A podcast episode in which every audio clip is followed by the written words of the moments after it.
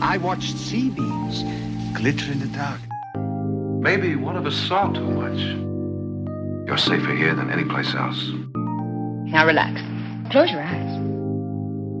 Just listen. Bonjour et bienvenue dans Année Lumière, l'émission qui parle de cinéma une année à la fois en partenariat avec le magazine Cinématiseur et Tsugi Radio. C'est comme d'habitude Thibaut Gomez-Léal qui vous parle et on se retrouve encore et toujours pour parler d'une année de cinéma en particulier avec un invité.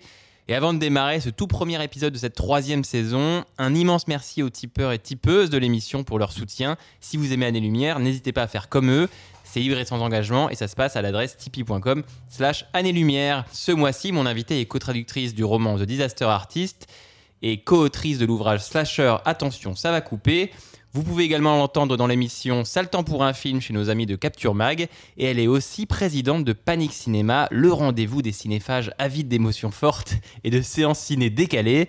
Cette personne pleine de talent, c'est Marie Casabonne. Salut Marie. Salut Ça va? Ça va très bien et toi? Bah ça va très très bien, je suis très très heureux de t'avoir dans, dans l'émission. Alors, c'est quoi Panic Cinéma Alors Panic Cinéma, c'est un ciné-club qui existe depuis maintenant 11 ans, je crois. Euh, à l'époque, on a commencé au Nouveau Latina, euh, qui était un cinéma près de l'Hôtel de Ville. Maintenant, depuis 5 ans, on est au Forum des Images. Vous présentez du coup des Et films Voilà, un peu... on présente des films. Alors à la base, Panic était plus sur le cinéma de genre et d'horreur. Et euh, l'idée, c'est de faire un ciné-club en fait où on place toujours le public au centre de, de nos séances. Donc on essaie de faire découvrir des films qu'on aime. Alors parfois, c'est des grands classiques, mais que les gens n'ont pas forcément vus. Parfois, c'est des petites pépites, des trucs méconnus, euh, des petites séries B voire Z. Et euh, l'idée, c'est toujours euh, d'apporter un éclairage sur le film, d'avoir des invités et d'avoir des débats avec le public après le film et qui se poursuivent dans un bar en général jusqu'à 3-4 heures du matin. Et donc voilà, on essaie de faire une expérience un petit peu complète sur les films et, et c'est assez drôle en Et ça général. fonctionne bien parce que en ayant participé à ces, à ces séances-là, j'ai vu à quel point c'était génial, effectivement, et c'est toujours un grand moment, les Ouais. séances Panic Cinéma. Ouais, ouais, c'est toujours très chouette. Alors ce mois-ci, euh, avec Marie, on vous parle une nouvelle fois euh, d'un grand millésime euh, dans Année Lumière, une année de films cultes, de nouvelles franchises et de nouveaux effrois. Les frontières de la peur, de l'horreur et de la tolérance des spectateurs bougent et se redessinent, et des trajectoires se croisent. Certains grands réalisateurs débutent leur carrière, quand d'autres cinéastes immenses signent, sans le savoir, eux, leur dernier film. Bref, aujourd'hui, on vous parle de l'année 1984.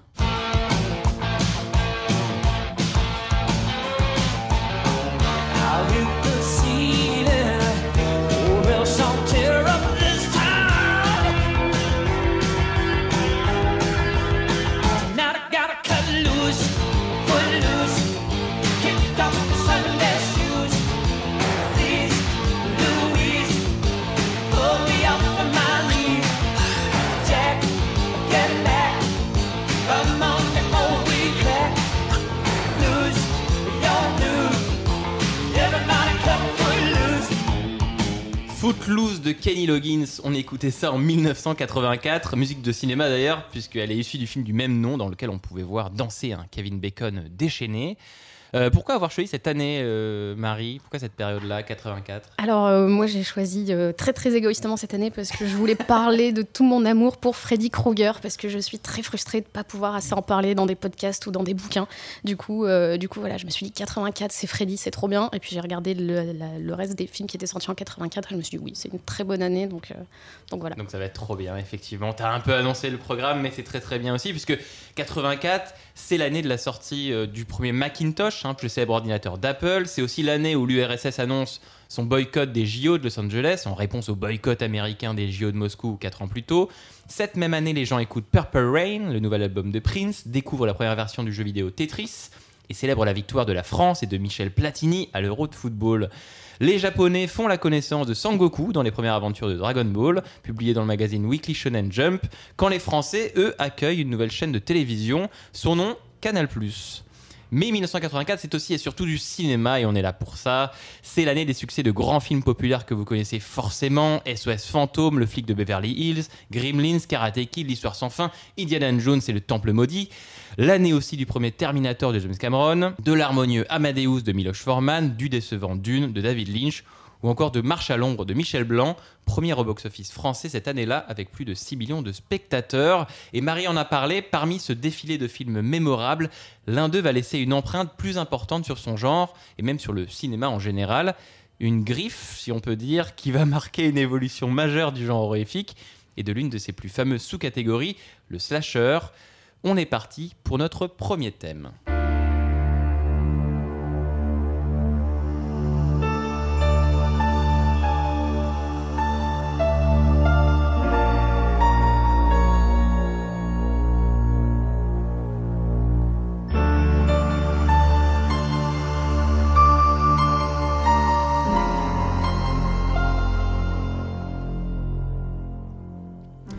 Et oui, parce qu'en 1984 sortent euh, les films Douce Nuits Sanglantes, Fatal Games, La Colline des yeux 2, Vendredi 13, chapitre final, et le film Les Griffes de la Nuit, qui sont tous des films qu'on peut ranger dans la catégorie des slashers.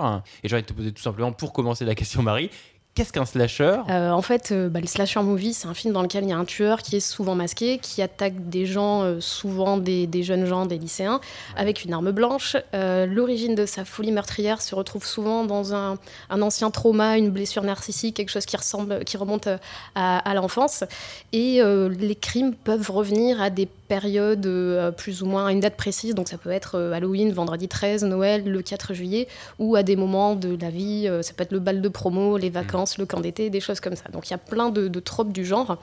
Euh, le slasher, c'est aussi un film qui euh, souvent punit euh, les comportements jugés. Euh, jugés euh, un petit peu déviants, donc les jeunes qui boivent, les jeunes qui font la fête, les jeunes qui couchent. Et, euh, mais c'est quand même pas un genre moralisateur parce qu'au final, c'est quand même un genre qui est destiné au public adolescent masculin.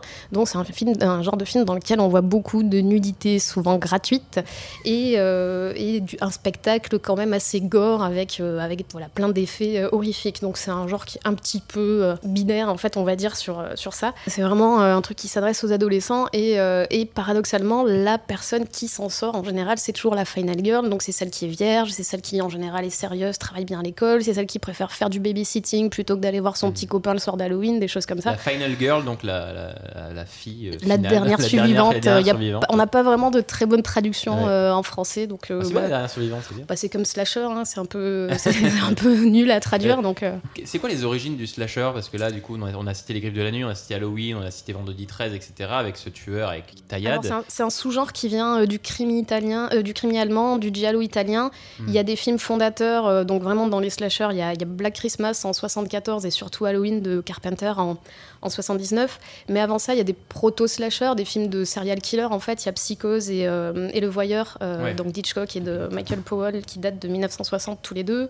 Euh, Il y a Les Dix Petits Indiens de George Pollock de 65, euh, c'est une Mhm. adaptation d'Agatha Christie.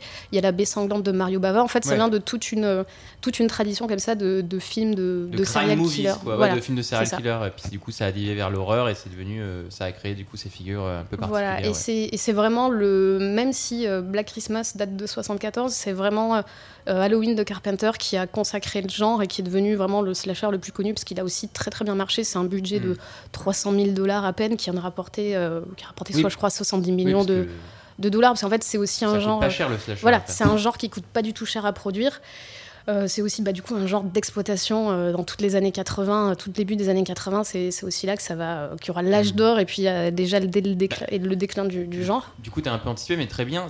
Où en est le slasher en 84, euh, qui est l'année qui nous intéresse Alors en 84, il commence à décliner parce qu'en fait, donc comme je disais, 79, c'est l'explosion avec avec Halloween.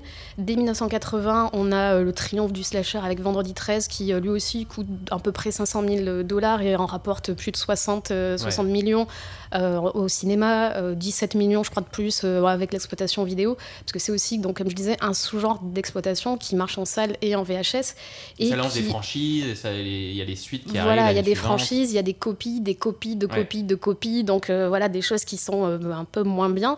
C'est aussi pour ça que bah, certaines fr- franchises sont déclinantes ou, euh, ou c'est vraiment des films qui se singent eux-mêmes. Tu vois trois films en trois ans avec euh, qui sont quasiment identiques, tu te dis bon voilà. Voilà. Et on en a pas beaucoup parlé, mais c'est mais c'est vrai que ces films-là, c'est aussi l'installation de grandes figures iconiques aujourd'hui du cinéma, parce qu'on a Vendredi 13, donc c'est Jason Voorhees, on a Halloween, c'est Michael Myers. Là, on va parler de- des Griffes de la nuit avec Freddy Krueger. C'est quand même des gens qui sont encore aujourd'hui euh, des icônes cultes d'horreur. euh, alors qu'ils n'ont pas forcément euh, Ouais, un film qui sort tous les ans. Quoi. Ça fait 40 ans que, que c'est des figures iconiques en Et fait. ça vient de là, ça vient de cette époque-là. Voilà, et, et donc c'est vraiment euh, ces années-là qui ont, euh, qui ont consacré, qui ont consacré ces, ces tueurs-là et, et ces films-là. Et 84, c'est un peu le déclin. Il y, a- il y a peu de films qui sortent en salle, même si bon, ça marche toujours en, en VHS dans les vidéoclubs. Mais il y a aussi la censure qui, qui commence à se faire sentir. Y a, en Grande-Bretagne, il y a la liste des vidéos nasty, c'est les, les films qui sont interdits. Aux États-Unis, il y a aussi beaucoup d'associations de parents qui se liguent contre. euh, contre euh, certains films. Et euh, même, même à ce moment-là, tu parlais tout à l'heure du chapitre euh, 4 de Vendredi 13 Vendredi qui s'appelle 13, le chapitre final, final, ouais. qui malheureusement était loin d'être le final parce qu'il y en a eu beaucoup d'autres après. Mais, Ouais. euh, mais même à ce moment-là, les producteurs de Vendredi 13 pensent à mettre un terme à la saga parce que vraiment le, le genre euh, retombe en fait. Et on arrive en 84 où le public en a marre, les, fi- les films sont de moins en moins de bonne qualité, et le slasher a besoin, s'il veut survivre, de se renouveler. Et il va se renouveler euh, grâce à une personne qui d'ailleurs n'est pas étrangère au slasher, puisque cette personne, ça va être Wes Craven, qui lui avait déjà fait La cognée des yeux, qui lui avait déjà fait des films qui avaient pu euh, distiller, inspirer slasher au tout début, ses proto-slashers, etc., etc. Et lui, en 84, il arrive avec euh, un film en particulier qui s'appelle Les Griffes de la Nuit, qui est également un film euh, au petit budget, 1,8 million de dollars, et qui va en rapporter près de 60 millions dans le monde, donc énorme succès. En quoi Les Griffes de la Nuit et Wes Craven va changer le slasher et révolutionner un petit peu le, le genre horrifique. Alors en fait, euh, Wes Craven, ce qu'il amène dans le slasher, c'est le côté surnaturel, même s'il est déjà un petit peu présent, parce que c'est vrai que des tueurs comme Michael Myers ou Jason Voorhees qui se relèvent tout le temps, qui marchent tout doucement et qui arrivent tout- quand même à rattraper euh, des, des filles et des ados de 15 ans qui courent normalement assez vite. La magie du cinéma. Voilà, non, mais il y a toujours un côté un peu surnaturel, même s'il n'est pas assumé. euh, et, et puis, euh, bon, après, dans, dans les suites de la saga, voilà, il y a Jason le mort-vivant où il se relève comme un, comme un Frankenstein et tout. Mais là, vraiment, c'est le côté, le côté surnaturel qui est hyper assumé. Parce que rappelons l'histoire du des Griffes de la Nuit. c'est un tueur qui hante et qui tue des ados dans leurs rêves. Et donc, je parlais tout à l'heure de blessures anciennes et de vengeance. Mais à la base, c'est un violeur d'enfants qui a été tué par les parents d'une petite communauté, d'une petite ville, et qui revient pour se venger euh, dans, dans son. Il a été brûlé en fait par les parents. C'est pour ça qu'il a cette apparence. À la base, euh, les maquilleurs disent pizza face parce Ouais. que l'idée est venue en mangeant une pizza au pepperoni. et ils ont dit tiens, c'est cette tête qu'il faut faire. Et, euh, et donc, il tue en fait le- les ados quand ils s'endorment. Et le côté surnaturel et le côté rêve en fait permet à la saga une inventivité folle qu'on n'a pas forcément encore dans le premier, même s'il y a des mises à mort qui sont, qui sont assez Mhm. géniales. Mais euh, dans, dans la suite de la saga, ça permettra des apparitions de Freddy qui sont incroyables, parfois même un peu ridicules, mais, euh, mais même quand elles sont pas très bonnes, moi je les aime beaucoup. Ouais. Et, euh, et donc en fait, il a réussi, Wes Craven avec ce personnage, en fait, il a réussi à allier le côté slasher et le côté euh, monstre classique, universel, en fait, parce que bah, on le range peut-être autant du côté de Michael Myers ou de, ou de Jason Voorhees que d'un vampire ou d'un Dracula, d'un Ouais. loup-garou. C'est le boogeyman euh, par excellence. Exactement. euh, et en plus, comme tu disais, c'est quelqu'un dont il faut pas, il faut pas s'endormir parce qu'il va t'attaquer, il va, te- il va, il va te pourchasser dans, dans, le, dans, le, dans le cauchemar. Et moi, j'ai, d'un coup, en voyant le film pour les préparer à l'émission, c'est vrai que tu as ces séquences euh, un peu éthérées où, où tu as des gens qui courent dans la rue et tu ne sais jamais vraiment. Et Wes Craven le fait très très bien. Et c'est ça aussi la force du film, c'est que tu ne sais jamais quand quand tu pars dans une séquence, si tu es dans un rêve ou tu es dans, dans la réalité, et même jusque dans la dernière scène du film, tu ne sais jamais si, euh, ah bah tiens, elle se, elle se croit en sécurité, et en fait, ça se trouve, elle le rêve, et du coup, c'est un peu le Inception de l'époque. mais, mais du coup, tu ne sais jamais voilà, s'il est en sécurité en dans la réalité ou si elle est, euh, en fait, euh, dans une construction de Freddy Krueger et elle est, elle est, elle est prête à se faire tuer. Ouais, euh. c'est ça, parce qu'en fait, la peur du, du cauchemar, c'est une peur universelle, en fait. Ouais. Et, euh, et puis en plus, les personnages, bah, c'est des ados. Et pour le coup, euh, c'est vraiment des ados auxquels on peut s'identifier. Donc, c'est quand ça parle, à- je pense que ça parle très bien à un public ado. Enfin, en tout cas, moi, j'ai découvert le film quand j'étais ado et ça me parlait très bien. Et, euh, et en fait, euh, l'inspiration de Wes Craven vient d'un fait divers où. Ouais. Il avait lu dans, dans, un journal qu'un ado euh, s'empêchait de dormir parce qu'il il avait, il faisait des cauchemars et il pensait que ses cauchemars allaient le tuer. Donc ses parents lui donnaient des somnifères. Ses parents voulaient qu'il dorme, il s'empêchait de dormir pendant une semaine. Et au bout d'un moment, il a fini par s'endormir. Donc ses parents pensaient que c'était fini. Et ils ont été réveillés dans la nuit par des cris horribles. Et le gamin est mort dans son sommeil. Ah. Et quand ils sont allés le voir, ils ont trouvé qu'il y avait euh, des somnifères cachés sous le lit, une machine à café planquée dans un placard. Et c'est littéralement ce que fait Nancy dans, dans le Ouais. film, en fait, quand euh, sa mère s'en va et qu'elle sort sa machine à café euh, de sous le lit. Quoi. Et, et donc, ça, c'est une partie de l'inspiration. Et, l'inspiration du personnage de Freddy Krueger, en fait, un soir, quand il était petit, Craven regardait par sa fenêtre de, de sa chambre pendant la nuit. Il a vu un type louche en bas de chez lui, avec un grand chapeau et, euh, et qui avait un regard hyper malsain, et un malicieux mais flippant. Et il s'est dit, euh, enfin voilà, plus tard, il s'est dit, c'est c'est lui, euh, Freddy Krueger, ça sera ce mec-là, qui, qui était un mec, bah, j'imagine d'un certain âge, mais que ça faisait marrer de faire flipper un gamin, parce que le mec le voyait, Ouais, et ça faisait, juste, le faisait marrer de le flipper, faire flipper un enfant d'une dizaine d'années dans sa chambre. C'est vrai que Freddy Krueger, il est aussi très différent parce que Freddy Krueger, donc joué par Robert Englund, qui le jouera de 1984, donc Les Griffes de la Nuit, jusqu'à 2003, Freddy contre Jason, avant d'être remplacé par Jackie Earl euh, pour le reboot de 2010. Qui n'existe pas. qui n'existe voilà, on va en parler. Il est très différent, par exemple, de Michael Myers euh, Halloween et de Jason Voorhees euh, vendredi, vendredi 13, qui sont des des boogeyman, donc des tueurs de slasher euh, un, un peu monolithiques qui avancent, un peu armoire à glace, machin. Freddy Krueger est sur un et c'est un peu le malin, c'est un peu euh, le Jigsaw, le Joker. euh, Il fait des blagues, il rigole, euh, il court, il s'amuse un peu. tu sens qu'il a toujours un coup d'avance, mais en même temps voilà, il, il est sur un autre registre, un peu plus, un peu plus. Il y a des moments de comédie quand même un peu. Ah ouais, oui, il y a des moments, de même, quoi. même grand guignol en fait, hein, parce Grand que certaines guignol, de ses apparitions euh, sont plus drôles que, que flippantes. Et en fait, c'était ça aussi l'idée de Wes Craven, c'était de prendre un vrai acteur et de pas euh, prendre un cascadeur, parce que les Jason, les Michael Myers sont joués par plutôt des cascadeurs. Et là, il voulait vraiment quelqu'un qui donne une personnalité en fait au, au boogeyman. Et c'est pour ça, je pense que hum, les gens aiment beaucoup ce personnage-là, parce qu'en fait, il a, il a ses punchlines, il a ses phrases euh, incroyables, et puis il a un côté aussi où il torture psychologiquement ses victimes avant de les tuer, alors que les Jason et les Michael Myers, comme tu disais, c'est des tueurs vraiment monolithiques qui vont d'un point A à un point B, qui tuent tous les gens qui se trouvent sur leur passage, jusqu'à tuer, euh, bah, euh, essayer de tuer en tout cas la Final Girl et, et leur cible. Mais lui, c'est vraiment, il, les, il les pourchasse, il leur fait peur, il a vraiment un, un côté hyper malsain. Puis il y a tout un sous-texte aussi sexuel qui est, euh, qui est hyper malsain. Il y a des scènes qui sont vraiment, euh, qui me mettent vraiment mal à l'aise quand euh, il y a cette scène de. Culte. de la- Voilà, ou de, de la baignoire La où baignoire. Nancy est, est dans, dans sa baignoire et qu'il y a le, le gant avec les griffes de Freddy qui sort entre ses jambes, ou la scène où elle est au téléphone, elle téléphone à, à Glenn, qui est le rôle joué par Johnny Depp, et où le télé, en fait elle est dans un rêve, comme tu disais tout à l'heure, on ne sait jamais si c'est vrai ou pas, et- il y a cette langue qui sort du téléphone, et euh, je crois que le, le gag, enfin le- le trucage coûte 5 dollars, mais c'est une des scènes qui marche le mieux parce que c'est juste dégueulasse en fait.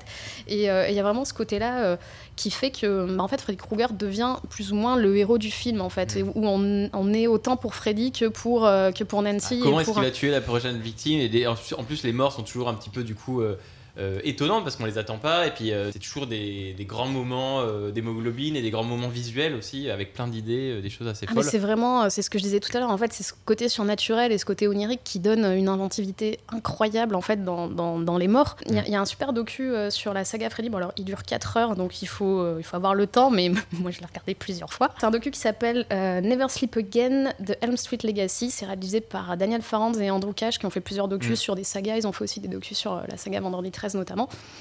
Et en fait, c'est un docu qui est, si on est fan de Freddy, c'est un docu hyper intéressant, mais même si on est fan de- du genre horrifique, parce Ouais. qu'en fait, il montre pas mal d'images sur le tournage et des choses qu'on n'avait pas forcément vues avant. Il y a euh, et aussi beaucoup de, de membres en fait de l'équipe de- des effets et- spéciaux et, et du maquillage.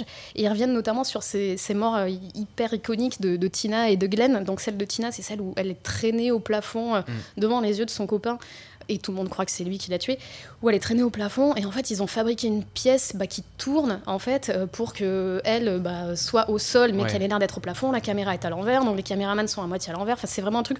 À la fin, tout le monde était hyper désorienté parce que euh, parce qu'ils sont dans des positions incroyables pour tourner, pour filmer et tout. Et c'est euh, des trucs hyper inventifs pour des budgets qui étaient ridicules, en fait. Ils 1,8 ont... million de budget, euh, Et c'est vraiment hyper intéressant. euh, Ça a l'air, en tout cas passionnant. Moi, je sais pas, ça, m'a fait penser en le revoyant. Il y avait des scènes qui m'ont fait penser à l'exorciste. Toi, les scènes médicales où tu vois euh, l'héroïne à l'hôpital avec sa mère à côté qui regarde et qui essaient de comprendre pourquoi elle a ses sursauts, pourquoi euh, euh, son cerveau, dans son inconscient, entre guillemets, essaye de la perturber. Donc, ils font des analyses, etc. Ça m'a fait penser aux scènes dans l'exorciste où, ben, pareil, elle, va, elle a des troubles, du coup, elle va à l'hôpital, du coup, sa famille, les médecins essaient de trouver. Donc, tu as cette dimension et du coup, ça m'avait fait penser de me dire, bah tiens, peut-être que l'exorciste est peut-être l'un des premiers, une des inspirations qui a pu amener Wes Craven à se dire, bah, il y a peut-être un truc à faire avec le slasher et le surnaturel. Après, c'est une constante aussi dans le, dans le film d'horreur et surtout dans le slasher, que le, le- dans, le, dans le sens où les parents euh, ont le côté euh, rationnel. Ouais. Au mieux, ils ont le côté rationnel. Au pire, ils sont juste absents et inutiles. Les parents sont horribles hein, dans les griffes de la nuit. hein. Ah, Mais dans- déjà, dans beaucoup de slashers, mais dans, dans les griffes, dans les griffes de la nuit, c'est une catastrophe. Ah, la mère est alcoolique. elle dit Ouais. Mais va te rendormir, ma chérie. Alors que littéralement, sa fille ramène un chapeau de son rêve et qu'elle Ouais. reconnaît le chapeau de Freddy Krueger. Elle dit Non, mais va dormir. Bah, bien sûr, c'est normal. Merci maman. Et donc la, la franchise, Fred- la franchise euh, Les Griffes de la Nuit, la franchise Freddy Krueger, comptera au final 9 films euh, de 1984 donc à 2010. On a donc Les Griffes de la Nuit, on a ensuite, accrochez-vous, hein, La Revanche de Freddy, Les Griffes du Cauchemar, Le Cauchemar de Freddy, L'Enfant du Cauchemar, La fin de Freddy, deux points, L'Ultime Cauchemar, Freddy sort de la nuit, Freddy contre Jason en 2003, dernier, euh, dernière fois où Robert Englund euh, incarne Freddy. Puis en 2010, il y a eu le remake, Les Griffes, Freddy, Les Griffes de la Nuit, qui était un remake euh, j'ai cru comprendre que tu n'aimais pas trop, que tu ne portais pas trop dans ton, dans ton cœur. Non, mais en fait, je connais personne qui m'a dit euh, ce remake est Oui, non, mais super. c'est nul, euh, oui. Je sais pas. Non, mais j'y pensais ce matin et je me disais, mais en fait, euh, personne n'aime ce film, je crois. C'est d'ailleurs pour, pour ça que depuis 12 ans, il n'y a pas de Freddy Krueger au cinéma, c'est peut-être aussi Ouais, et puis, et c'est vraiment, pour le coup, déjà quand ils ont parfois remplacé les acteurs qui jouaient Michael Myers ou Jason Voorhees, ça, ça a un peu mécontenté les fans. Mais alors là, remplacer Robert Englund, qui est quelqu'un bah, qui a été associé à ce rôle-là, et qui l'est toujours en fait, c'est vraiment le 30 rôle ans, de sa vie. Et, euh, et du coup, remplacer comme ça euh, quelqu'un euh, dans, dans un rôle aussi iconique, bah, c'est compliqué euh, Mm. d'avoir, de trouver quelqu'un qui a une personnalité et qui est... et qui est aussi bien que lui dans ce rôle-là. Donc c'est- voilà, c'est très compliqué. Et donc là, on a une franchise qui fait 40 ans, et donc 40 ans de Freddy Krueger. Euh, quel bilan, toi, tu fais euh, de cette franchise et de... Je pense que c'est une de mes franchises préférées. Je me refais un petit marathon Freddy tous les ans ou tous les deux ans. Euh, C'est vraiment un de mes personnages de fiction, confondu, tout, tout style confondu, préféré. Donc j'ai peut-être pas beaucoup d'objectivité sur cette franchise-là. Alors, on n'est pas là pour être objectif. Hein. tant mieux, tant mieux. Non, mais de toute façon, ça n'existe pas l'objectivité, surtout dans le cinéma. Mais, mais c'est en fait même un des moins bons Freddy. Je trouve que c'est quand même toujours beaucoup plus inventif dans les, Mm. dans les apparitions de Freddy, dans les mises à mort, dans les, même parfois dans les blagues, que euh, le meilleur des Vendredi 13, euh, bon, qui est une saga que j'aime pas trop. Ouais. Mais, euh, mais voilà, je trouve qu'il y a toujours des choses à sauver. Euh, Par exemple, j'aimais pas du tout le deuxième Freddy. Mm. Qui est euh, assez bizarre parce qu'ils ont décidé de mettre Freddy dans la réalité. Du coup, il y a plein de choses qui marchent pas. Mais en fait, j'ai vu un autre docu sur Freddy. Je suis un petit peu monomaniaque. Qui s'appelle Scream Queen, My Nightmare on Elm Street, qui revient sur la vie de Mark Patton, qui est l'acteur qui jouait euh, Jesse, donc le personnage principal. Et, euh, et qui explique en fait que ce rôle a détruit sa vie parce qu'il y a un très très fort sous-texte homo-érotique qu'à l'époque, soi-disant, personne, même le scénariste, personne n'avait vu. Et alors qu'en fait, c'est évident. C'est obvious, quoi. Voilà. Et euh, le film n'a pas marché à cause de ça. Il a été rejeté par le public parce que j'imagine que le public adolescent masculin, ça devait un petit peu le, le- le- le perdre, ce genre de Mhm. truc. Et euh, parce que les tropes sont inversés. En fait, c'est un final boy qui crie comme une scream queen. Euh, c'est euh, sa copine, qui est pas vraiment sa petite copine, mais c'est sa copine qui le, qui le sauve. En fait, tout- tous les tropes sont inversés. Et c'est euh, assez intéressant à, à voir. Et euh, ce docu revient sur, bah, voilà, sur la vie de, de cet acteur, voir comment euh, ce rôle a détruit sa vie, Mhm. ce rôle l'a outé, alors que lui-même, à l'époque, il était tout jeune et il était, euh, il était gay, mais pas out. Ouais. Et il a disparu. en fait, on l'a retrouvé pour le docu dont je parlais tout à l'heure, le docu de 4 heures. Il a été parti vivre, je crois, au Mexique. Il avait ouvert une galerie d'art avec son mari. Et on l'a retrouvé là-bas. Et. Et en fait, c'est, euh, ça raconte aussi, c'est, c'est assez intéressant parce que ça raconte bah, ce que c'était d'être gay euh, dans les années 80 euh, à Hollywood Mhm. et, au- et aux États-Unis. Il parle aussi de ses amis qui sont morts du sida. Donc il y a tout un truc hyper touchant sur, sur cet acteur. Et, euh, et du C'est coup. un angle. Ouais, c'est un angle. En fait, moi, je, je- et puis je savais pas du tout que le film était devenu un peu un avatar de la communauté gay qui se Ouais. l'est rapproprié un petit peu comme des Rocky Horror ou d'autres films. Et euh, j'ignorais tout ça. Du coup, ça a vraiment fait remonter mon, ce film dans mon panthéon personnel nos Ça s'appelle. Scream Queen, My Nightmare on Elm Street. Et D'accord. c'est réalisé par Roman Chianti et euh, Tyler Jensen. Et donc, euh, ça revient sur la, la vie de euh, Mark Patton, qui, du coup, est très, très touchant. Et, et, et- et ça réévalue vraiment, ça remonte Ce film. Ouais. Est-ce que, à part les griffes de la nuit, euh, et on va doucement glisser vers la fin de notre thème, à part les griffes de la nuit, est-ce que tu as un, un Freddy que tu aurais envie de conseiller dans les, dans les neuf qu'on a cités? Moi, j'aime beaucoup Freddy 3. C'est euh, un de mes Donc, Freddy, préférés. Ou alors, Les je connais, Griffes du Cauchemar. Je, je connais pas les titres parce que franchement, les titres sont interchangeables, on va Oui, dire. c'est ça qui est rigolo. Mais, euh, mais, mais le 3, et puis oui, puis en plus les titres de- entre la traduction, Oui, enfin c'est même pas des, euh, traductions oui, et tout, oui, donc oui. c'est un peu n'importe quoi. Mais le, le 3 est, est vraiment bien. En fait, il suit une, une, une petite équipe d'ados euh, dans un, dans un asile, une institution, en fait, un hôpital. Et euh, il y a toujours des apparitions de Freddy qui sont mémorables. Il y a cette fameuse réplique Welcome to Primetime Beach quand il apparaît dans la télé euh, et qu'il encastre la tête de cette pauvre fille dans la télé. Et, euh, et du coup, c'est ouais, vraiment un Freddy que moi j'aime beaucoup. Oh, parfait, voilà qui conclut parfaitement ce premier thème sur euh, le slasher Les Griffes de la Nuit qui arrive dans cette année 1984. Vous êtes toujours en train d'écouter Année Lumière, toujours avec Marie Casabonne, et on s'en va sans plus tarder vers le second thème de notre émission.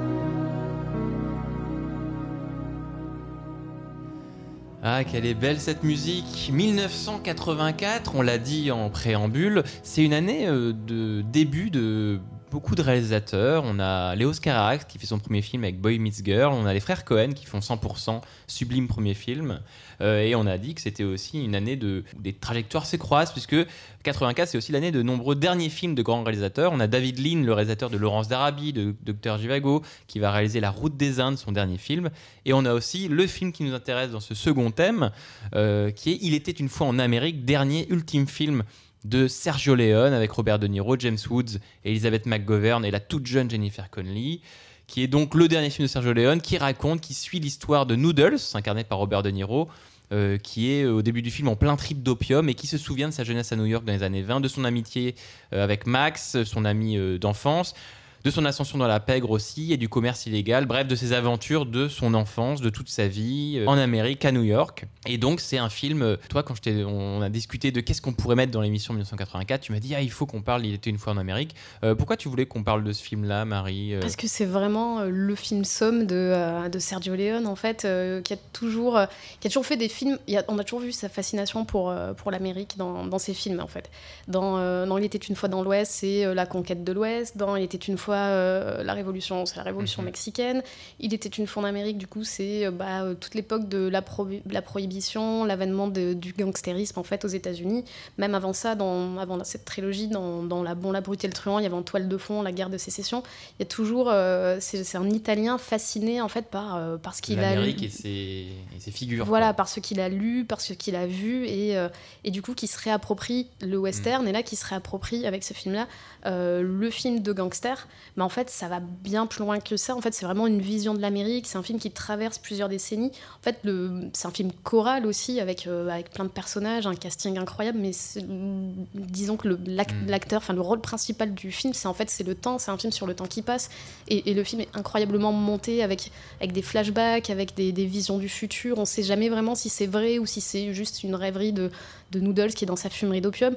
Et, euh, et en fait, c'est un film qui est incroyable, et surtout, c'est un film qui dure 4 heures. Tu l'as dit, tu l'as dit, tu as présenté le film, c'est un film somme. Tu te souviens de toi la première fois que tu as vu ce film Tu souviens de ta première vision C'est toujours délicat de se souvenir de la première vision d'un pas film. de ma première vision parce que je pense que j'ai pas dû le voir dans de très très bonnes conditions.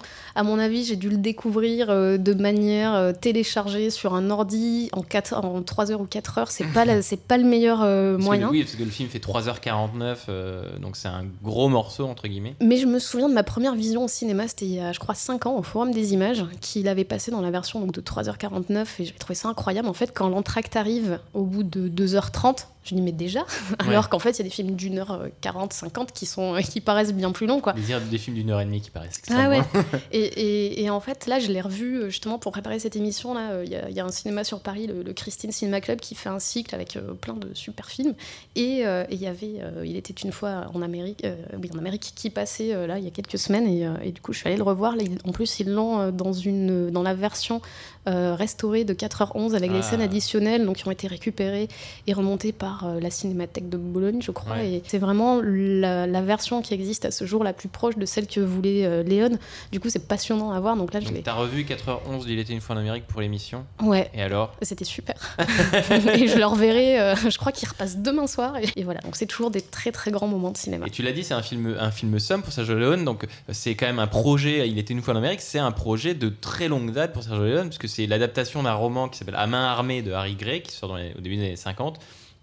Et Léon découvre le roman euh, euh, au début des années 60, lui. Pendant 20 ans, il va essayer comme ça de d'adapter Il était une fois en Amérique, enfin Amarame pour euh, ce qui va devenir Il était une fois en Amérique. Il va essayer comme ça de l'adapter. Il va même refuser de réaliser le parrain dans, les années 70 pour dire non, non, je veux pas faire le parrain, je préfère faire mon projet parce que j'ai l'impression qu'il va décoller, etc., etc. Finalement, il décollera que 10 ans plus tard. Il regrettera d'ailleurs de ne pas avoir fait le parrain. Euh, euh, réalisé par Coppola. On, lui- fi- on lui a assez fait remarquer aussi. euh, enfin, j'ai écouté là, la conférence de presse de, suite à la projection de Cannes où euh, il y a un ou une journaliste qui lui dit euh, Ouais, votre film il est bien, mais en fait j'ai l'impression d'avoir revu le parrain et du coup c'est quoi l'intérêt C'est Oh hyper là. dur, mais j'ai entendu ça, mais mon cœur était brisé quoi. C'est. Euh, pauvre se rend compte, il, il sachant tire un projet pendant 25 ans et C'est puis ça. on lui dit mais en fait c'est un... En fait, euh, ce film il a déjà été fait, alors qu'en fait non, pas du tout. Non, pas du tout. Et donc finalement, après euh, 20 ans à essayer de faire le film, parce qu'entre temps il aura quand même réalisé euh, Bon la brute et le truand, etc., etc. Le tournage du film se passe de juin 82 à mai 83, donc tournage extrêmement long, quasiment un an. Et au final, le film est extrêmement long, donc coupé par la Warner, qu'il sort en salle dans une version de 2h20. Les gens n'y vont pas, parce que quand tu coupes sur- un film qui est censé te faire 4h en 2h20, c'est incompréhensible. Bah, surtout que cette version de 2h20, en fait, c'est un montage chronologique. Voilà. Et du coup, il n'y a aucun intérêt. Enfin, aucun intérêt. On perd euh, une grande partie de l'intérêt du film qui est, euh, en fait, tout ce flashback. le flashback. Tous ouais. ces flashbacks. En plus, la musique d'Ennio Morricone, en fait, euh, lit les moments. euh, Il y a plein, plein de transitions, en fait, quand euh, Noodles regarde Déborah danser et il y a ces plans sur ses yeux dans, dans le trou dans le mur avec la musique et on passe d'une d'une d'une époque à l'autre. Il y a plein de choses comme ça. Et du coup, si on le remet dans l'ordre, ça, on perd un grand C'est intérêt. vrai que c'est un film, on l'a dit, on l'a évoqué au début, j'ai j'ai cité le synopsis au début. C'est un film où ben, on- en fait on, on va suivre Robert De Niro qui va se balader dans ses souvenirs parce qu'il est dans ses vapeurs d'opium et euh, où comme ça on va euh, repartir dans son enfance, faire un bond dans le temps et on va le voir très vieux, on va le voir très jeune et du coup toutes ces images vont. C'est un film de mémoire, c'est un film de souvenirs, c'est un film de quelqu'un qui regarde en arrière sur sa vie et c'est pour ça aussi que c'est peut-être aussi un film sur ben, euh, Sergio Leone lui-même qui regarde en arrière sur sa vie et sur un film sur, ben, ce qu'il a construit en tant que personne. Et donc, ces films américains, ce cinéma américain, ces mythes américains, tu l'as dit au début, ces films de gangsters. C'est en Ouais. fait, euh, j'ai une petite citation parce que j'ai un peu fait mes devoirs avant de venir. Et euh, en fait, je crois que c'est toujours quelque chose qu'il a dit pendant cette conférence de presse à Cannes. Il dit euh, Je ne pense pas avoir fait un film uniquement sur le gangstérisme. En tout cas, je l'espère. J'ai fait un film sur mes souvenirs. Et mes souvenirs proviennent des livres de genre que j'ai aimés quand j'étais jeune. Euh, comme euh, je crois tous les hommes de ma génération. Le sous-titre du film pourrait être Il est aussi euh, un certain genre de cinéma. En fait, c'est vraiment un hommage au, au- au cinéma qu'il a aimé et à toutes ses, ses références. C'est aussi un film qui brasse plein de thèmes Ouais. en fait. C'est un film sur, bah, sur l'amitié. Il y a souvent des histoires d'amitié dans ces films en fait. Il cherche toujours l'amitié. Il le disait lui-même en fait. Mm. Il était un enfant, il était fils unique. Et il a toujours cherché, euh, bah, euh, il, a, beaucoup souffert de ça, il a toujours cherché des, amis. Et euh, il a toujours des histoires d'amitié au centre de, ses films, mais c'est toujours des amitiés, des amitiés viriles, mais des amitiés trahies, il y a toujours des, des trahisons, Même compliqué, C'est ça. C'est- trucs comme ça. c'est mais, toujours des personnages, euh, en fait, c'est jamais manichéen, c'est toujours très ambivalent avec des. Puis on, retourne- on, retourne- on revient, on redevient toujours seul à la fin un petit peu. C'est ça, et c'est toujours. euh, C'est pas, pas nihiliste, mais c'est jamais très très optimiste. Et c'est vrai que c'est Sergio Leone, euh, pour le rappeler, c'est quand même quelqu'un qui a grandi, qui a grandi toute sa vie dans le cinéma. Hein, ses parents étaient acteurs euh, et dans le monde du cinéma. Euh, lui, il a grandi sur les plateaux, il a été assistant, il a commencé assistant, il a, il a, après il a été scénariste, et puis petit à petit, on a commencé à lui donner des, films, et donc ça aboutit à, en 84 à ce dernier film. Et c'est vrai que bah, il était une fois en Amérique, etc., mais c'est un film qui parle aussi et surtout de cinéma, tu l'as, tu l'as, tu l'as, on l'a vu avec ta citation. Euh, est-ce que Il était une fois en Amérique, c'est le, on peut dire que c'est le film le plus personnel ou le plus intime de Sergio Leone? Je pense que c'est le plus personnel parce que c'est celui qui lui tenait le plus à cœur en fait. Et, euh, quand il faisait ses autres films, il pensait toujours à celui-là en disant bon allez je fais euh, un western de plus, mais, euh, mais après je ferai celui-là. Et, c'est un projet vraiment comme tu disais qu'il a habité pendant, pendant 20 ans. Il a, je crois, écrit le scénario. Il y a une vingtaine de scénaristes. Ils ont fait d'innombrables versions du, du scénario pendant 12 ans. Et euh, je crois qu'il y a 5 scénaristes euh, qui sont crédités, mais il y a vraiment 20 personnes qui ont, travaillé dessus pendant des années et des années. En fait, c'est vraiment un projet gargantuesque, c'est le projet de sa vie. Et, euh, et ça se voit aussi bah, dans, dans le film lui-même, parce que bah, sur la durée, parce que lui, à la base, avec toutes les, toutes les images qu'il avait, il pouvait faire 10 heures de film. Ouais. Il aurait voulu faire une version de 6 heures, donc trois, deux films de 3 heures. Et, euh, et c'est pour ça aussi que ça a été un crève-cœur quand ils ont sorti cette version, je crois, de 2h19 Ouais, ou 2h20 ça- ça lui a brisé le cœur. Il voulait retirer son, son nom du, euh, du, du- du générique et tout. Donc c'est vraiment euh, quelque chose qui lui tenait à cœur et sous cette forme-là. Et aussi, donc tu disais, le tournage a été très long. C'était 45 ou 50 semaines de tournage, Ouais. un budget énorme de de plus de 50 millions de dollars. Le, le casting aussi est, est assez incroyable parce qu'il y a De Niro, il y a James Woods, il y a Elizabeth McGovern, Jennifer Connelly, Joe Pesci, plein d'acteurs. C'est le premier film de Jennifer Connelly Ouais. d'ailleurs, euh, actrice qu'on a pu voir dans Requiem for a Dream et dans plein d'autres films euh, récemment, mais qui a quand même à son, à son CV Ah bah j'ai tourné dans le dernier Sergio Leone et ça c'est quand même la classe. Et, et- et qui a euh, ces scènes incroyables où elle danse euh, dans, dans, où lui la regarde, elle danse dans, dans cette- ce petit nuage de farine avec ce thème qu'on a, qu'on a écouté ouais, tout à l'heure. C'est incroyable. Enfin moi rien que rien que d'entendre ça, j'en ai les larmes aux yeux. Euh, c'est- cette musique elle est incroyable et ces scènes elles sont hyper belles. Ça a été aussi tourné dans plein d'endroits différents. C'est tourné aux États-Unis, à New York, à Boston. C'est une tournée en Italie. À Cinecittà. En France, euh, je crois que ça a été tourné à, à Biarritz, à Nice, donc à- euh, dans la gare du Nord, qui est censée euh, être la gare de New York. Et apparemment, alors j'ai lu ça, mais je l'ai pas vu, du coup, il faut que je retourne voir le film. Mais apparemment, quand Jennifer Connelly part à Hollywood, il y a, on voit un logo SNCF quelque part. Donc maintenant, mon but, c'est de, le- de revoir 4h11 de film pour spotter ce petit logo SNCF. Une production assez massive Voilà, pour donc- aboutir à ce film qui est finalement très intime. Et c'est- fou de voir l'ampleur du projet. Et, Qui n'aura euh, pas marché au box-office. Et en fait, c'est un truc qui, euh, qui lui, l'a beaucoup, beaucoup touché parce que c'est- vraiment euh, un échec euh, hyper personnel pour lui. D'ailleurs, je crois que euh, bah, à Cannes, le film a été autant acclamé que décrié. Je parlais Oui, tout oui, à l'heure de cette conférence de presse où, où les gens lui reprochent d'être misogyne, où les gens lui reprochent d'être nihiliste. Enfin, il y a plein de choses assez, assez dures à encaisser pour lui. Mhm. Et parfois, on entend même dans ses réponses, il, il comprend même pas les critiques en fait. Et, il est. euh, Enfin, il- il- je crois qu'il a fait, euh, ça l'a beaucoup affecté et qu'il a fait une crise cardiaque assez, euh, assez vite après. Ouais. Et euh, cinq ans plus tard, il est Il est mort. décédé, ouais, il a fait une, une crise cardiaque chez lui. C'est vrai que. Sergio Leone, au final, entre 61 et 84, donc dans toute sa carrière de réalisateur en tout cas, parce qu'il a été également scénariste sur plein de films avant, euh, il aura fait que 7 films officiellement. Euh, le Colosse de Rhodes pour une poignée de dollars et pour quelques dollars de plus. Le Bon, la et le Truand. Il était une fois dans l'Ouest, il était une fois la Révolution et donc il était une fois en Amérique finalement. Il a fait quelques pubs dans les années 80 où il a fait des pubs pour les voitures ou des pubs pour des yaourts. Vous pouvez regarder, il y a la, c'est cette patte Sergio Leone avec la, la, BO de la musique de Morricone par-dessus. Que cette film en 25 ans, tout de suite je me suis dit, est-ce que des, est-ce qu'on a des regrets sur sa filmographie? Parce que tu te dis, un cinéaste comme ça, t'aurais aimé voir plus de films, t'aurais aimé voir euh, toutes ces histoires qu'il a racontées. euh. Est-ce que t'as un, un regard sur, euh, sur sa carrière, un, re- un regret euh, Bah, évidemment, moi j'aurais aimé en voir plus, j'aurais aimé voir d'autres films. Je sais que quand il est, quand il est mort, il travaillait sur un, sur un autre projet de film, je crois sur le, le siège de Leningrad. Après, c'est sûr que. ah, Ça aurait été fou ça. C'est sûr que voilà, on, on aurait toujours voulu en voir plus, mais, euh, mais bon, moi j'ai tendance à, à essayer de me forcer à voir le, le verre à moitié plein et pas à moitié vide et me dire qu'on a quand même des chefs-d'œuvre qui sont Absolument. incroyables. C'est des films hyper iconiques. Enfin, moi, avant de les voir vraiment sérieusement au cinéma et tout, c'est des trucs. Tu connais la musique, tu connais des scènes parce que ça a été repris, ça a été montré partout, ça a été parodié et c'est des. euh, c'est vraiment des, euh, des monuments du cinéma et, euh, et du coup c'est sûr que c'est peu en termes de, de nombre de films, mais c'est des films qui sont longs. C'est, euh, enfin, je, je sais pas. Moi, je trouve que chaque, film est- chaque film touche au but à chaque fois et chaque film laisse une marque ça, en fait. indélébile. Je, donc, je euh, peux pas dire qu'ils sont tous parfaits, mais quand même, c'est c'est une filmo qui est que je trouve assez irréprochable en fait. Mhm. Et, euh, et du coup, bah, c'est sûr que j'aurais aimé en voir plus, mais euh, je me contente de ce qu'on a et, euh, et je trouve ça incroyable qu'on puisse toujours les voir au cinéma aujourd'hui. Mhm. Et quand je suis devant ces films-là, ils ont durer 3 ou 4 heures. Je, je suis dans le film, je suis vraiment dedans et, et je trouve ça incroyable. Pour terminer ce second thème, moi je, je voulais juste dire que ce, ce- c'est vrai que ce film-là, en, en le revoyant en tout cas préparer l'émission, ça m'a fait penser à, à c'est bête parce que c'est un, un film qui du coup forcément référence automatiquement à Sergio Leone. Euh, ça m'a fait penser à Quentin Tarantino, il était une fois à Hollywood, qui est aussi un film euh, qui parle de cinéma, qui est aussi un film qui parle de souvenirs, de mémoire, de, de ce- cette période fantasmée qui est l'enfance, etc., etc. Et qui est aussi un peu ce film d'enfant triste.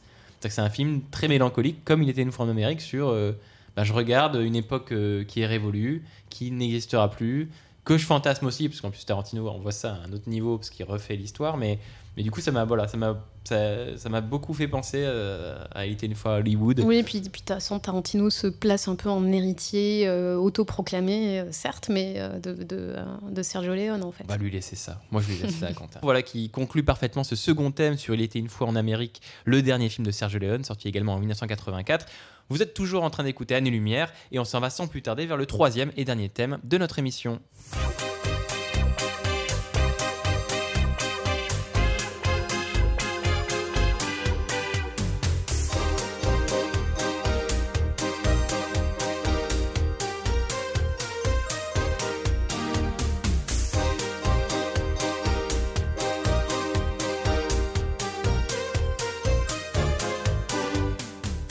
Musique, vous l'avez peut-être reconnue, c'est celle euh, de l'un des films dont on va parler dans ce troisième thème, c'est celle de Gremlins. Puisque Gremlins, avec un autre film, Indiana Jones et le Temple Maudit, vont être deux films qui vont être les instigateurs euh, d'un bouleversement, on va dire, de l'industrie euh, du cinéma euh, américaine, euh, vont être l'instigateur euh, du ce qu'on appelle le PG-13, le PG-13. Alors, avant même de commencer et de plonger dans le thème, euh, Marie, est-ce que tu peux me dire c'est quoi le, le PG-13 euh, Alors, le PG-13, c'est euh, littéralement. euh, PG-13. Voilà, c'est en fait c'est accord parental recommandé, je crois, et film déconseillé aux moins de 13 ans. Ah, c'est une classification vraiment- euh, de voilà, public. C'est vraiment la classification. Euh, Nous, en France, on a, je crois, interdit aux moins de 12 ans. Voilà. Et, Et eux, et c'est là, 13 ans. aux États-Unis, c'est 13 ans.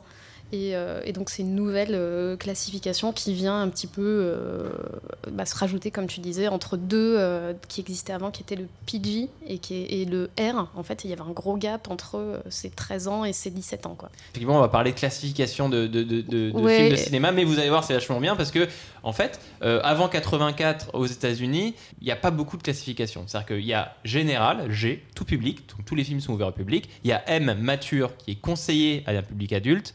Il y a R, restricted, interdit aux moins de 16 ans. Et après, c'est le X.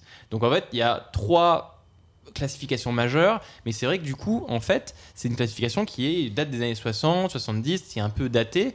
Et on arrive en 84 avec des films Gremlins ou Indiana Jones, qui sont des films ben, familiaux. Aujourd'hui, euh, c'est des films avec euh, des enfants, avec euh, y a, dans Gremlins, il y a Gizmo, il y a des, des- personnages un petit peu rigolos, mais qui ont aussi des scènes euh, assez visuelles, un petit peu gore. On pense au Temple Maudit, la scène de l'arrachage du cœur, qui peut être un peu, un peu saisissante.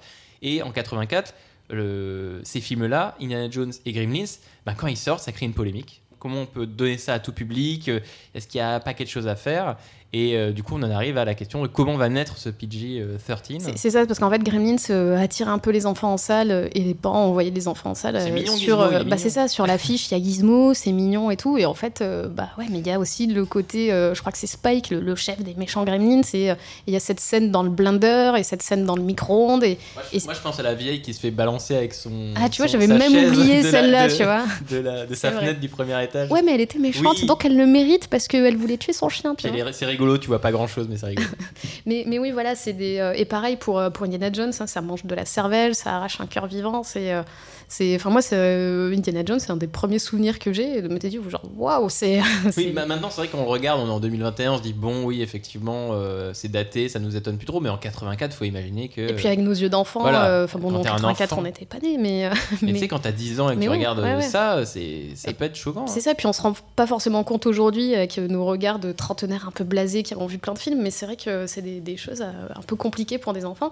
Et, euh, et comme tu disais, voilà, en fait, il y y a ce fossé entre, entre le tout public et le interdit aux moins de 17 ans. Et tu dis, ouais, mais en fait, les. Entre les deux, il y a peut-être un il- truc à il- faire. Voilà, entre, entre 12, 13 ans et 17 ans, on peut voir des choses qu'on peut. euh, voilà, il y, a, il y, a- Ouais. il y avait un fossé à, à combler en Il fait. fallait revoir cette classification. C'est ça. Et, euh, et c'est drôle parce que, mine de rien, euh, ce PG-13, là on cite Gremlins et Indiana Jones 2, bah, c'est deux films qui sont liés euh, par un seul homme, qui est Steven Spielberg. Il en réalise un, il en produit un autre. Du coup, Steven Spielberg va être à la à l'origine de ce changement de classification. Ouais, c'est c'est lui qui est à l'origine de, de ça en fait, parce que même déjà euh, à l'époque de, de Jaws, en fait, euh, de la Mer, ça- ouais. oui, de la Mer, ça avait déjà été un, un petit peu polémique, et, euh, et en fait, c'est lui, c'est lui qui dit, bah, il faut, il y, a- il y a un fossé à combler en fait entre entre ces deux classifications. Donc c'est lui qui va voir la, la MPAA, qui est la euh, Motion Picture euh, Qui est Association Du of CNC euh, américain, America. ouais. C'est euh, en fait c'est le, le, bah, comité de censure euh, qui était à l'origine du code Hayes dans les années euh, jusqu'aux années euh, 60 Ouais. Et qui euh, et qui donc euh, gère ces classifications. Et euh, lui va voir le, le président du, euh, de la MPAA de l'époque. Et euh, en fait, il veut pas, parce qu'en fait, il veut pas que ces films. Déjà, à l'époque, quand il avait produit euh, Poltergeist, et, et il voulait pas que Poltergeist soit euh, classé euh, R. Oui, parce Donc, que euh, imagine, tu coupes tout un pan du C'est ça. public qui va pas au cinéma, donc c'est de l'argent perdu, et donc il y avait vraiment cette problématique ça, aussi économique. C'est c'est ça en fait, c'est qu'aussi tu as une grosse problématique économique parce que tu as aussi toute une vente de produits dérivés, de, ça va des, des jouets, des figurines des personnages du film, au, euh, même au, au partenariat sur, je sais pas, des boîtes de céréales, des machins. En fait, tu te, tu te coupes tout un public qui fait acheter aux parents euh, les dernières Kellogg's Ouais. avec euh, les Gremlins ou ce genre Et de. Poltergeist, c'était flippant. hein. Déjà, euh, Spielberg avait un peu remué la question avant, parce que ça. Poltergeist, c'était déjà Je quand pense même que Poltergeist, en le faisant passer PG, ça a quand même traumatisé une génération d'enfants que les parents ont envoyé en disant bah, c'est bon, tu peux le voir, t'as l'âge. Ouais. Et euh, je pense que ça a traumatisé un petit peu des gens euh, à l'époque. quoi. Et à l'époque, alors le, le président de la MPAA à l'époque s'appelle Jack Valenti. Et euh, c'est assez étonnant parce que je le trouve assez détendu sur la question. Parce que lui, à l'époque, il disait qu'il préférait laisser le libre choix aux parents en disant euh, non, mais comment vous pouvez savoir ce que les enfants euh, peuvent voir ou pas Et il a fait cette déclaration. Je pense que les parents doivent d'abord voir le film sans leurs enfants pour décider ensuite. Et aujourd'hui, certains parents ne s'en soucient pas et ont abandonné leur responsabilité. Ah ouais, Donc en fait, c'est vachement bien. voulait quand- que les, les- les gens voient le film deux fois, en fait. Une fois tout seul et une Bah, fois du coup, ça fait vachement plus d'entrées et tout, c'est pas mal. Mais en fait, quand t'es président de. Enfin, c'est un peu fou de dire, bah, de rejeter. C'est ça, en fait, de rejeter la responsabilité sur les parents, alors que, mec, c'est littéralement ton job, en fait, de faire ça. Et euh, du coup, c'est Spielberg qui insiste. Parce que lui, il a été très très critiqué pour, euh, pour Indiana Jones et pour, euh, et pour Gremlins la, la même année. Ouais. Il dit que c'est euh, c'est vrai que certains jeunes enfants ont pu être choqués par Jaws, mais il aurait été injuste de l'interdire aux spectateurs de 13 à 16 ans. Mm. Et euh, donc finalement, euh, la MPAA finit par céder. Donc Spielberg lui dit on peut appeler ça PG-13, PG-14, c'est c'est vous qui 13 ou voyez. 14, vous mettez quel âge barre, vous mettez, voilà. Et donc finalement, la MPAA met la barre à 13 ans. Premier Ouais. film PG-13 va sortir cette année-là. Exactement, puisque le 1er juillet, du coup, euh, grâce à Steven, qui bouscule un peu les gens de la MPA qui font pas leur taf, création le 1er juillet du PG-13, qui euh, a comme intitulé Par- Parents fortement avertis, certains contenus peuvent être inappropriés pour les enfants de moins de 13 ans. Donc là, il y a cette limite qui se crée. Donc ça met cette limite. Du coup, les parents peuvent quand même décider. On, avertit les parents, euh, mais on, on les, on les interdit pas véritablement. C'est juste un conseil. Et comme tu l'as dit, les premiers films PG-13 sortent en 84. On a Le Kid de la plage de Gary Marshall, on a L'Aube rouge de John Milius, on a La fille en rouge de Gene Wilder, Dreamscape de Joseph Ruben et Le Dune de David Lynch qui font partie des premiers films euh, euh, PG-13 en 84. Et ce qui est drôle, c'est que aujourd'hui le PG-13 est la catégorie maître, reine euh, du cinéma américain, puisque euh, Star Wars est PG-13, Avengers, Avatar, Titanic, Jurassic World, tout ça c'est PG-13. Comme quoi, ça répondait bien quand même à un besoin de, comme tu l'as dit, combler ce gap, combler ce, ce- cet écart entre deux catégories. Comment est-ce que tu pourrais, toi, expliquer le, euh, le fait que c'est devenu la classification la plus populaire aujourd'hui? En fait, c'est une, une classification qui est parfaite en fait pour, pour l'industrie parce que ça va attirer un public d'ados qui savent que c'est pas un film familial ou pour enfants. Donc il y a ce petit truc Ah, oui. où, où on sait qu'on va voir peut-être des choses un petit peu violentes et Pas un tout. truc pour bébé. C'est ça, non mais c'est ça. Et en fait, c'est bah, c'est l'âge, 13 ans, c'est un peu l'âge où on commençait à aller au cinéma et tout, et on n'a plus envie d'aller voir, euh, des, bah, comme tu dis, des trucs pour les bébés. On a envie de l'interdire, Bah, on a c'est envie de voir où est-ce qu'on peut aller, et du coup. C'est- euh, En fait, c'est bah, c'est l'âge où tu testes les limites. Et là, tu dis, bah, ma limite, c'est ça, euh, je vais y aller. quoi. Et, euh, et les parents peuvent envoyer leurs enfants parce qu'ils savent que la violence ou les contenus, voilà, le, le langage ou les scènes de sexe seront très, très limités. Donc, ça assure en fait au studio le public le plus large possible parce que les adultes peuvent aussi y aller parce que c'est orienté mhm. jeunes, euh, jeunes adultes, en fait, on va dire. Et donc, tu, voilà, tu, tu brasses un public super large. Et de toute façon, aujourd'hui, bah, si tu fais un film R, voilà, un film de. Tu parlais des films des Marvel, euh, voilà, des, des interdits aux moins de 16 ou 17 ans, bah, en fait, euh, tu te prives d'une énorme partie de tous bah. ces ados qui vont euh, aller voir le film avec leur argent de poche, qui, vont faire, euh, qui vont se faire acheter à Noël ou à leur anniversaire telle figurine de, Ça, de tel centaines super-héros. de millions de dollars, et ça, les Américains, les Et c'est- studios, ils peuvent pas se permettre de passer un film en R, par ça. exemple, alors qu'ils pourraient l'avoir en C'est ça, en fait, PG-13. c'était le débat avec Deadpool ou, euh, ou, ou Logan, voilà, des films comme ça qui sont du coup beaucoup plus adultes et beaucoup plus graphiques. À, à l'époque, dans les années 80, avant, euh, avant 84, les, les films R, il y en avait certains qui étaient dans, dans le haut du classement euh, de- de- du box-office, en fait. Il y avait, euh, je crois, Le Fig de Beverly Hills, il y avait des films comme ça, voilà, qui, qui avaient super... Je crois que ça a été un film R, c'est des- l'un des ouais. plus gros succès du cinéma. C'est ça, c'est des films qui ont super bien marché. Et en fait, aujourd'hui, alors j'ai pas la liste sous les yeux, mais si tu regardes les, euh, tous les, les Ah. premiers du box-office, en fait, je pense que dans les 20-30 premiers, t'as pas un seul film classé R. Effectivement, le- les plus grands succès de l'histoire du cinéma restent Avatar, Star Wars, etc. Donc des films PG-13. Tous les plus grands succès restent des films PG-13. Mais ce qui est drôle, c'est que ça a créé, le fait de créer un PG-13, ça, ça j'ai l'impression, ça a rehaussé la tolérance des spectateurs pour du contenu euh, peut-être un peu plus euh, compliqué. Un peu comme peut-être Les Griffes de la Nuit d'ailleurs, qui a peut-être redessiné un peu les frontières de l'horreur ou du slasher, etc. etc. J'ai l'impression que, bah, comme le PG-13 a été créé, ça a permis à plein de films de, voir le, voir le jour, de trouver leur public. Et du coup, ça a permis à la catégorie R, qui était un peu avant euh, un truc de niche, très graphique, très violent, et, pour des. C'était un peu, voilà, là, euh, t'étais un peu mal vu si t'allais voir un film, R. Bah maintenant, R, Deadpool, c'est euh, c'est classé R. Hit, ça, c'est classé R. euh, Joker, Matrix, c'est classé R. Donc tu as des, t'as des gros blockbusters qui génèrent des millions et des millions de dollars dans le monde, qui font 700, 800 millions de dollars dans le monde, qui sont classés R. Ça a eu un espèce de ruissellement comme ça. Ouais, mais c'est- assez rare en fait, parce que je- moi je trouve que du coup le PG-13 c'est orienté adulte, mais quand, ça reste quand même euh, assez peu graphique, et, et notamment au niveau de la violence. Des, je pense que ça amène quand même une uniformisation de la production du cinéma, et Mm. tu sais que quand tu vas voir, bon forcément un Marvel, parce que c'est des enjeux économiques qui nous dépassent tous, mais Oui. tu sais que quand tu vas voir un film PG-13, enfin moi qui viens beaucoup du cinéma de genre et d'horreur, bah je sais que je vais rester un petit peu sur ma faim, euh, sur, euh, sur Oui, le côté pas- graphique en fait. Et, euh, et je trouve que c'est il y a un côté où ça manque en fait de réalisme parce que c'est des films où tu peux avoir des morts mais t'as jamais de sang. Ouais. et euh, moi il y a un truc qui m'avait frappé euh, je pense que c'est le meilleur et le pire exemple de, de ça c'est le film World War Z qui est euh, Z, ouais, qui est un film de zombies et euh, je me souviens je l'avais vu en projet de presse on nous avait euh, distribué des petits euh, des petits anti-stress et tout et, et en fait c'est le premier film de zombies sans une goutte de sang Ouais. pourtant t'as des tonnes de morts et tout et je me suis dit, ah ouais, c'est ça un film de zombies PG-13 en fait. Et pour moi, c'est un peu antinomique de vouloir. bon, alors évidemment, c'est du blockbuster, il y a Brad Pitt dedans, donc c'est du film ado, euh, presque familial et tout. Et tu dis, bah ouais, forcément, c'est euh, ça, ça amène des, je veux dire, des aberrations comme ça, où t'as voilà, des, des films d'horreur où t'as pas du tout de sang et, et où euh, bah, sur, les, sur les films d'horreur, on va se concentrer sur du jumpscare et qui est le degré zéro de comment faire peur au cinéma. hein. C'est voilà, c'est forcément ça marche, mais c'est Et comme. à la- euh, Et à l'inverse, t'as des films R qui vont dire regardez, nous on est R, Ouais. euh, Deadpool et tout, regardez, nous on va vous faire peur. Suicide Squad récemment a dit on, nous on est R, on, on vend du gore, et du coup, ça.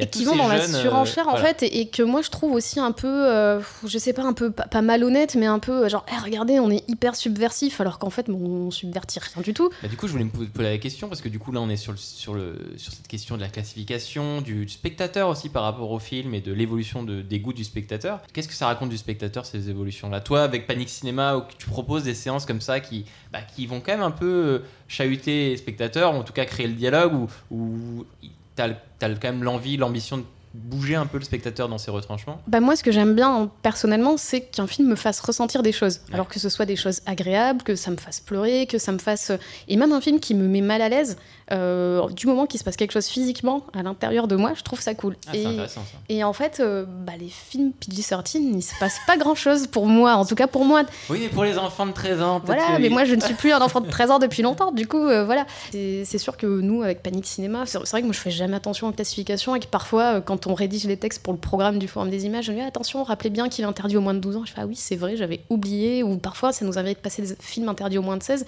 et parfois je tombe des nues en me disant ah ouais, c'est interdit aux moins de 16, et. Alors qu'il n'y a rien du tout. Ouais, alors qu'il n'y a pas grand chose, mais c'est aussi des films qui sont sortis à une certaine époque Mm. et les classifications ont aussi changé depuis. C'est vrai qu'il euh, faut, faut bien faire le distinguo aussi. Là, on parle d'une classification américaine avec une sensibilité très américaine. Nous, en France, on a une classification qui est tout autre. Euh, Donc, on a moins de tout public, moins de 10, moins de 12, moins de 16, etc. etc. Mais par exemple, un film comme La vie d'Adèle, je prends un exemple parce que j'y ai travaillé à ce moment-là, au CNC, euh, il, a été, il a été classé 12 ans avec avertissement. Donc, quelqu'un de 13 ans pouvait, pouvait aller voir La vie d'Adèle. hein. Euh, alors qu'aux aux États-Unis, il a été interdit au moins de 17 ans. Ah ouais. Donc c'est-à-dire que Spielberg, quand il donne la Palme Ouais. d'Or à La vie d'Adèle, il donne la Palme d'Or à un film qui ne sera pas diffusé dans son pays. Ouais. Ça c'est intéressant aussi, alors qu'en France on, le donne- on peut le montrer à des enfants de 13 ans. Donc il y a vraiment aussi une différence de culture Ouais, euh, puis il y, a ce côté, il y a ce côté très puritain des États-Unis, en fait, où euh, Oui. bah, on en parlait déjà aussi sur la, dans la première partie sur le Slasher, où il y a énormément de d'associations de parents et même les critiques eux-mêmes il y a des critiques qui se, qui se lèvent Mm. contre des films en disant ah mais c'est inadmissible de montrer ça alors qu'en France c'est pas du tout un débat qu'on a on a quelques associations qui vont essayer de faire interdire des trucs de Oui. temps en temps mais c'est pas euh, c'est vraiment pas euh, aux États-Unis il y a eu euh, bah, notamment des slashers où euh, les gens allaient manifester devant les euh, devant les cinémas même plus récemment euh, je sais que c'est arrivé avec des films de Kevin Smith alors que c'est juste Ça des va, films quoi. de sale gosse en fait Oui, quoi oui. et, euh, et c'est c'est assez drôle de voir le décalage avec peut-être nos yeux d'Européens, tu mais, euh, mais, euh, mais ouais, c'est quelque chose qu'on n'a pas vraiment en France et, euh, c'est pour ça que moi je tombe souvent des nues quand je vois les classifications. Eh ben parfait, merci beaucoup Marie. Voilà qui conclut doucement ce troisième thème de notre émission. Mais bien sûr, avant de se quitter, on va se retrouver pour un petit tour du monde et nos recos coup de cœur de cette année 1984. Alors ce tour du monde final, effectivement, on le rappelle, hein, ça nous permet, nous, de, de- de- de partager, de citer ces films qu'on n'a pas pu évoquer dans l'émission, qui n'ont pas pu rentrer dans les thèmes dont on a parlé, mais euh, qu'on aime bien cette année-là, 84. Toi, Marie, est-ce que tu as un film en 84 que tu voulais mettre en avant? Ouais, je vais encore rester dans le cinéma très très américain cette année-là, mais euh, moi je voulais parler de Terminator, parce que c'est un de mes souvenirs d'enfance. Ah. euh, alors moi je les ai vus un peu n'importe comment, je pense que j'ai vu, ça fait partie des films dont j'ai vu beaucoup de fois le début, et après on m'envoyait me coucher, parce que mon père me laissait regarder le début, ma mère arrivait en disant mais qu'est-ce que tu lui fais regarder, va au lit tout de suite. Donc je- Terminator pour la première fois à quel âge? Bah je sais pas, je devais avoir euh, peut-être ouais, plus ou moins 10 ans, mais je l'ai pas vu en entier, en fait c'est des trucs où je voyais, bah ouais, tu, tu vois quand je te dis que on mon curseur...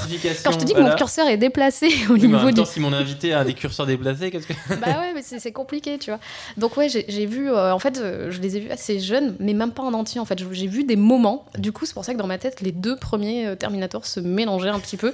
Et, euh, et en fait, c'est euh, ouais, c'est vraiment des images que j'ai de- d'enfance avec euh, bah, euh, Schwarzenegger euh, tout nu qui débarque, euh, qui est vraiment le, le robot, l'homme, enfin la, la machine qui est l'homme parfait, qui est cette machine inéluctable qui arrive toujours, la machine Ouais. à tuer littéralement, quoi.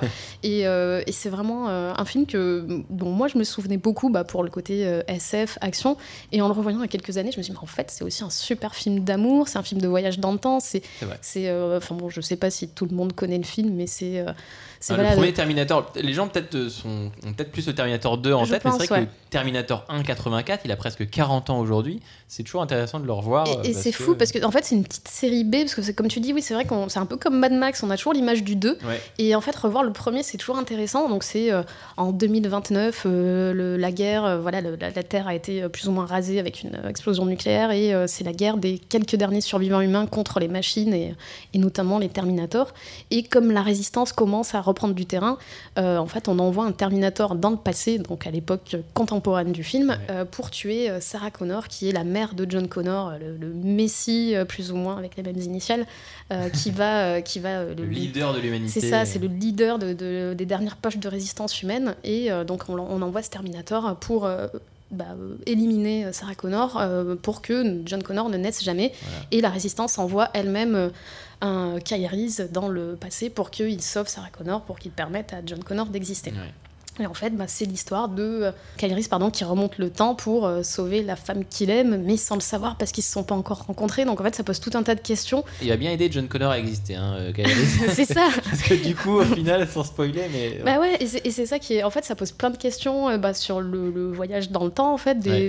des- des- même des questions philosophiques. Enfin, c'est assez intéressant et, euh, et c'est drôle de voir que bah, c'est ce Terminator, en partant dans le passé, c'est lui au final qui va créer la Sarah Mm. Connor qu'on connaît dans le 2, parce que c'est pareil, Linda Hamilton, elle est hyper iconique dans son rôle de. euh, bah, d'héroïne badass euh, qu'on voilà qu'on voit deux, dans le mais- 2 mais dans le premier c'est pas du tout ça. Et dans le premier elle est serveuse et elle dit euh, en fait quand on lui dit euh, il faut qu'on te sauve parce que tu vas être la mère de, de- c'est toi qui vas apprendre à John Connor à survivre et tout ça. Elle fait non mais moi en fait j'arrive même pas à gérer mon agenda. Comment tu veux que j'apprenne à mon fils d'être le leader de la rébellion tu vois? Du coup c'est hyper intéressant de voir euh, bah, Linda Hamilton euh, en, en devenir en fait de, de cette Sarah Connor.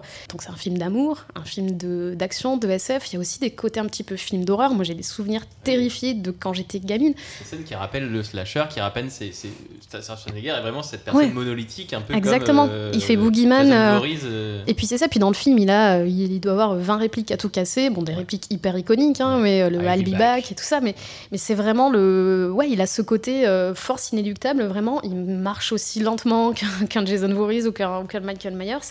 Et, euh, et c'est vraiment cette menace qui, qui va te rattraper tout le temps. parce qu'il avait fait des films avant, il avait fait Conan, etc. Mais euh, c'est aussi aussi l'un des films qui a qui va propulser Schwarzenegger euh, Ouais, en héros ou en tout cas en acteur de autre qu'un simple bodybuilder, ça va être un acteur qui c'est un des films qui a propulsé sa carrière. Ouais, ouais, c'est vraiment un, un, ben, Il est encore un peu tout frais, personnage euh, iconique et euh, et il y a, et il y a ces, scè- ces- ces scènes aussi qui moi me faisaient peur aussi quand j'étais petite mais c'est vraiment la, la scène où, où il se répare et on voit euh, sous sa peau Il y a des, FX, euh, il y a des effets spéciaux assez saisissants pour l'époque. et qui n'ont pas, fou. qui ont pas Qui trop ont- qui ont vieilli pas trop vieilli. et quand on le voit voilà sous, euh, avec son œil rouge et, et sa peau qui a fondu ce côté un peu film d'horreur et tout et c'est en fait une petite série B parce que c'est un tout petit budget je crois que c'est peut-être 6 millions, quelque chose comme ça, parce que le que deuxième le est- deuxième film de James Cameron, il a juste fait Piranha 2 avant, Ouais. donc c'est vrai Oui, qu'on lui donne pas beaucoup d'argent à l'époque. Ouais, ouais, et puis c'était euh, voilà, c'est quelque chose d'assez Et ça compliqué. a lancé une euh, franchise de fou. Ouais, et, et le deuxième, c'est vraiment euh, le passage au blockbuster, mais celui-là, c'est vraiment un plus petit film, un film plus simple, mais, euh, mais, mais voilà, qui pose des questions sur, bah, sur la condition humaine, sur, euh, sur les relations, et Sur ce qu'on laisse au futur. c'est ça, sur, même au niveau du... Enfin, c'est assez intéressant de voir la fin, sans spoiler non plus, mais il y a euh, la boucle est bouclée avec cette photo. Ouais. euh, Enfin, moi, j'ai trouvé ça très beau. euh, je l'ai revu là ces derniers jours parce que voilà, j'ai revu Freddy et ça parce que voilà, c'est mes films doudou, mais, Bah oui. mais c'est des films ouais, qu'on peut revoir si longtemps après et je trouve qu'ils n'ont pas vieilli quoi. Et donc c'est ton coup de cœur de 1984, Terminator de James Cameron. Euh, si vous l'avez vu, bah, revoyez-le. Et si vous l'avez jamais vu, bah, voyez-le. Comme l'a dit, on- tout le monde connaît le 2, mais peut-être que le 1 est, est peut-être moins connu et ça peut être une bonne occasion de, se- de se rejeter dessus. Ma petite recommandation pour 84 euh, va être un film euh, un peu différent de Terminator, légèrement différent De de salles, de Terminator. ambiances. voilà exactement. Ça va être Paris, Texas de Wim Wenders, qui est la Palme d'Or de ce festival 1984, donc l'un des films aussi importants de cette année-là. Et Palme d'Or, c'est important de le souligner, à l'unanimité, c'est-à-dire que tout le jury euh, est d'accord, a été d'accord pour décerner la Palme d'Or à ce film-là, Paris, Texas de Wim Wenders, qui est un film qui raconte l'histoire d'un homme qui réapparaît, subitement après euh, quatre années d'errance euh, où il a disparu, une période sur laquelle il ne, donne d'ailleurs aucune explication à ses proches. Et ce disparu va donc retrouver son jeune fils avec qui il va tenter de se reconnecter et va surtout aussi tenter de retrouver ben, la mère de l'enfant et sa femme, voilà, après ces années d'errance. Et c'est drôle parce que Paris, Texas, si c'est un film qui est vu comme un classique, qui est, qui est vu comme un film important. euh, on a ces images d'Harry Stanton dans le désert avec sa, casquette rouge. Et moi, c'est un film que j'ai eu 10 ans dans ma watchlist, 10 ans, euh, Ah, je le mets, il faudra que je le regarde un jour, etc. Et avec les années, pendant 10 ans, moi, au, bout d'un moment, ce film-là, il me faisait peur parce que parce que te dit classique, on te dit euh, que c'est un film important, on te dit Wim Wenders, on te dit Palme d'Or, ça fait flipper tout ça, donc tu te dis oh là là, j'ai pas envie de le voir, j'ai peur de le voir, j'ai de l'appréhension, etc., etc. Et du coup pour l'émission je dis allez Thibaut, euh, bouge-toi, euh, secoue-toi, euh, prends ton courage à deux mains et regarde-le. Et finalement ce film dont j'avais tellement peur, et ben c'est tout ce que j'aime. C'est, ça a été une claque phénoménale. C'est un film qui est rentré dans mon top 10 euh, euh, assez rapidement.